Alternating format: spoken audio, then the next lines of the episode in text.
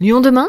Programme durable. Le développement des énergies renouvelables est un levier dans la lutte internationale contre le réchauffement climatique. Ayant conscience de cette urgence climatique, la région Auvergne-Rhône-Alpes, accompagnée d'acteurs de l'industrie des énergies renouvelables, a animé le premier forum des producteurs d'énergie renouvelable de la région. Son objectif était d'accélérer le développement des énergies renouvelables faiblement émettrices de gaz à effet de serre. Les explications avec le reportage de Nina Sag. La récente crise en Ukraine a mis en évidence notre dépendance énergétique à l'égard des combustibles fossiles naturels. Cela a souligné la nécessité de diversifier nos ressources d'énergie et par extension développer les énergies renouvelables, que ce soit solaire, éolienne, biogaz ou géothermique. Elles sont indispensables pour préparer le système énergétique de demain plus durable, permettant d'atteindre la neutralité carbone en 2050 et la réduction d'au moins 55% des émissions françaises d'ici 2030.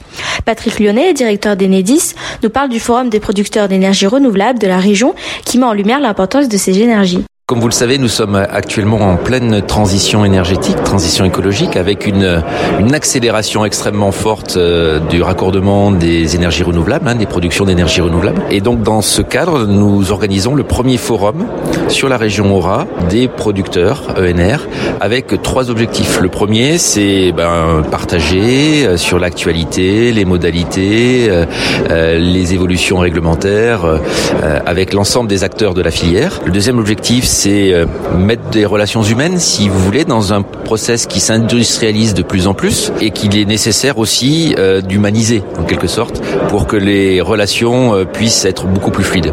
Et enfin, troisièmement, c'est dans un contexte, je vais dire quasiment exponentiel du nombre de productions ENR qui se développent sur le territoire national et notamment sur la région Aura, c'est de faire en sorte que on puisse fluidifier les processus pour aller rapidement sur les solutions de raccordement et euh, de production d'énergie euh, renouvelable. En quoi cela répond aux enjeux de transition énergétique? On sait qu'aujourd'hui, le choix de la France, c'est d'aller vers, euh, on appelle ça une production mixte, hein, à la fois avec du nucléaire, à la fois avec beaucoup d'énergie renouvelable, qu'elle soit éolien, photovoltaïque, hydraulique. Et donc, de fait, pour ce mix énergétique, c'est comme ça qu'on l'appelle, on a nécessité de voir se développer énormément euh, le contexte d'énergie renouvelable en France. Et aujourd'hui, l'État s'est emparé du sujet pour favoriser euh, l'émergence de ces productions d'énergie renouvelable et il convient dans cette émergence de s'occuper aussi du raccordement de ces productions euh, sur le réseau français pour qu'ils bénéficient à l'ensemble des citoyens. Depuis une vingtaine d'années, les politiques énergétiques de l'État et des collectivités connaissent de profondes évolutions en lien avec les préoccupations environnementales et climatiques. La région Auvergne-Rhône-Alpes, en tant que collectivité, joue un rôle central dans le développement des énergies renouvelables sur le territoire.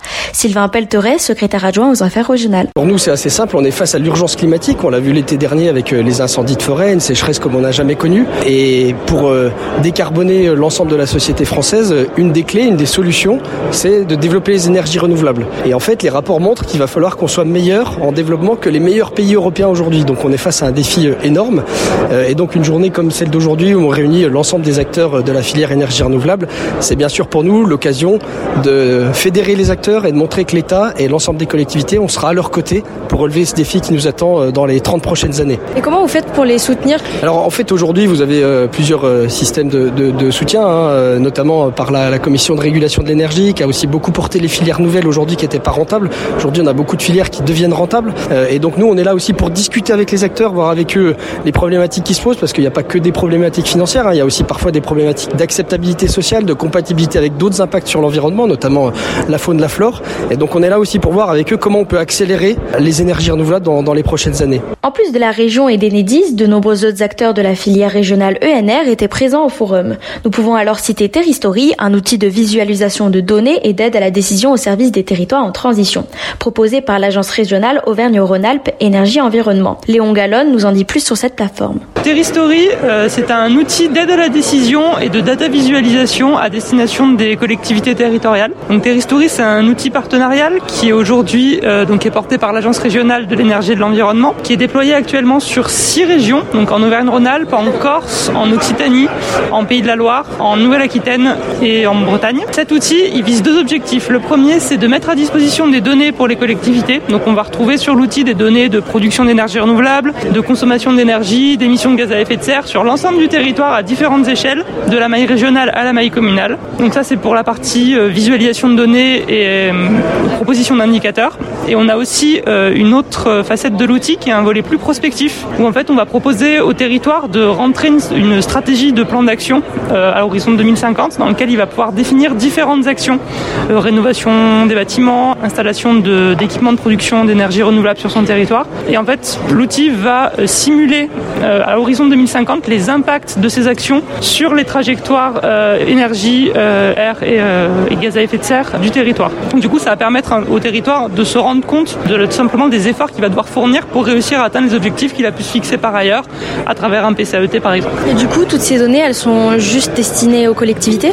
Terristory, c'est un outil qui est complètement libre, donc qui est en libre accès. Nous, euh, notre cible principale, c'est les collectivités, mais n'importe qui peut aller sur le, le site terristory.fr et euh, observer les données. Les données qu'on utilise sont toutes des données qui sont en open data, ce qui veut dire qu'on les remet à disposition, elles sont téléchargeables directement depuis le site pour les personnes qui pourraient en avoir un usage tiers. Mais afin que les énergies renouvelables deviennent notre source d'énergie principale, il faut que les citoyens soutiennent les initiatives visant à développer et adopter ces sources.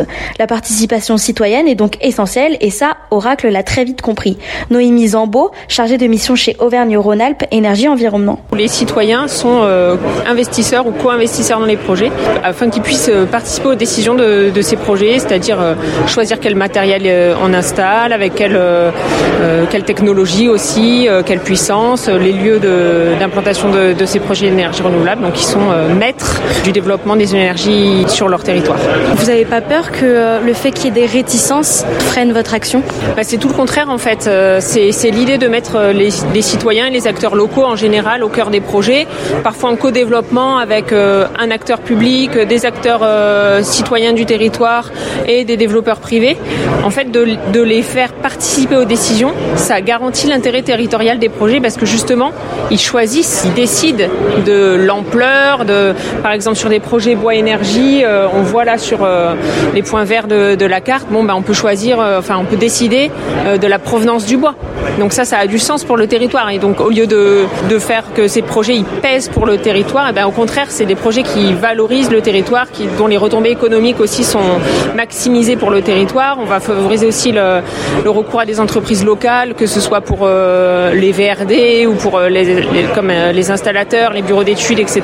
On, choisit des entreprises locales et comme ça, ça, ça, maximise les retombées économiques pour le territoire. Donc c'est vraiment, c'est tout le contraire. En fait, les gens qui participent à ces projets, ils font ça euh, pour eux, pour leur territoire et dans un but vraiment de, de développement et d'essor de leur territoire, j'allais dire. De plus, pour motiver les individus à se convertir aux énergies renouvelables, EDF propose une obligation d'achat, une aide financière proposée sous certaines conditions. Pierre-Antoine Bagage nous en dit plus sur cette aide financière. Depuis pas mal d'années, en fait, les énergies renouvelables font l'objet d'une obligation d'achat de la part d'EDF, c'est-à-dire que euh, on rachète toute l'énergie qui est produite euh, par les énergies renouvelables, donc photovoltaïques ou autres, à un tarif qui est fixé par euh, l'État. Quand un installateur, enfin quand un particulier ou une entreprise développe une installation de, de production d'énergie, il ou elle peut établir également un contrat avec nous pour qu'on rachète son énergie pendant 20-25 ans, ça dépend après du type de contrat et, et voilà. Et le, le, prix de rachat est déterminé par l'État. Pourquoi en fait ça a été installé cette obligation?